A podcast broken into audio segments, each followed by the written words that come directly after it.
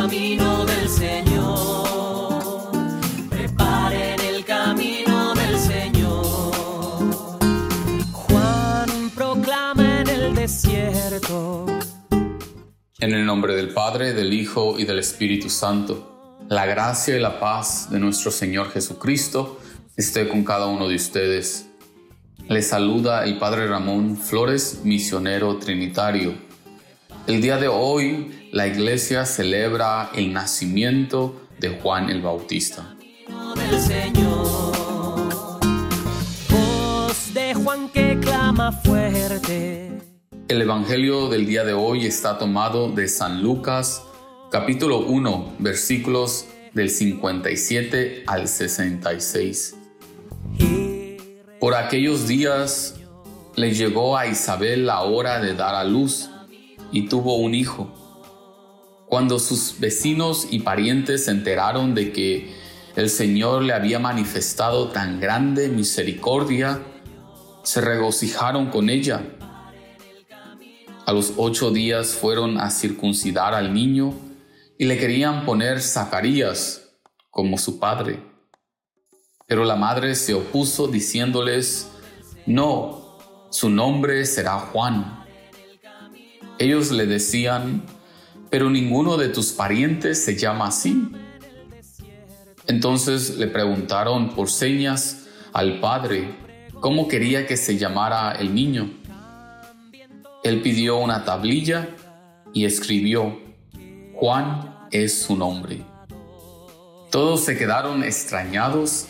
En ese momento a Zacarías se le soltó la lengua, recobró el habla y empezó a bendecir a Dios.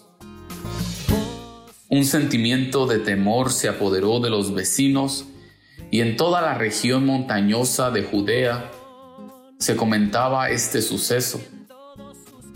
Cuantos se enteraban de ello se preguntaban impresionados, ¿qué va a hacer de este niño? Esto lo decían porque realmente la mano de Dios estaba con él. El niño iba desarrollándose físicamente y su espíritu se iba fortaleciendo. Y vivió en el desierto hasta el día en que se dio a conocer al pueblo de Israel. Palabra del Señor. Honor y gloria a ti, Señor Jesús. Se oye su. ¿Qué va a hacer de este niño? La gente se preguntaba al escuchar sobre el nacimiento de Juan el Bautista, el cual sucedió de una manera muy inusual, porque sus padres, Zacarías y Isabel, ya estaban de avanzada edad e Isabel no podía tener hijos. Pero por la misericordia de Dios, Zacarías e Isabel logran tener un hijo. La iglesia celebra grandemente el nacimiento de Juan el Bautista, el cual era primo de Jesús. De hecho, la liturgia de la iglesia solo celebra los nacimientos de tres personas, el de Jesucristo en Navidad, el de la Virgen María en el mes de septiembre y el de Juan en este mes de agosto. Las celebraciones de los santos no se celebran sus nacimientos, sino se celebra el día de su muerte. El hecho de celebrar el nacimiento de Juan nos indica la gran importancia del rol que Juan tuvo en el plan de salvación.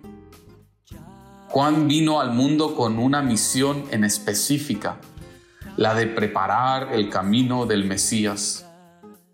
Juan tenía muy claro que él no era el Mesías, sino solo aquel que apuntaba hacia el Salvador, hacia Jesús de Nazaret. La predicación y la vida de Juan se basó en apuntar a las personas hacia el Mesías. He aquí el Cordero de Dios que quita los pecados del mundo, decía Juan. La vida de Juan tiene mucho que enseñarnos. Él nos enseña la importancia de tener clara nuestra misión en la vida. A veces podemos vivir una vida sin propósito y sin misión. El vivir así nos causa mucho dolor, mucho daño, porque en el fondo de nuestro ser tenemos el sentir de que Dios nos ha enviado a este mundo con un propósito. Nadie está en el mundo Nadie está aquí por accidente, sino que cada uno de nosotros tiene una misión.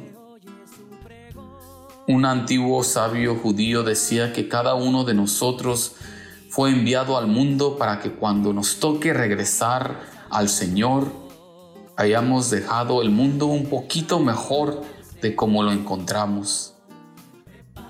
Al contemplar el nacimiento de Juan el Bautista en este día, Preguntémonos si tenemos clara cuál es nuestra misión en este mundo.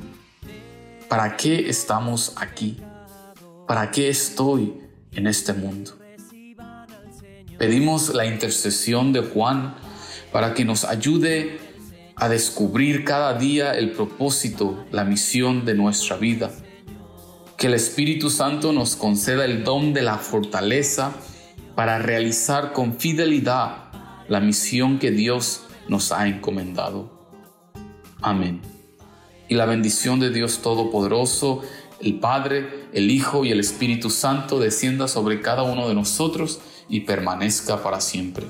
Podemos quedarnos en la paz del Señor. Se oye su pregón, cambien todos hoy sus vidas ya viene el Salvador.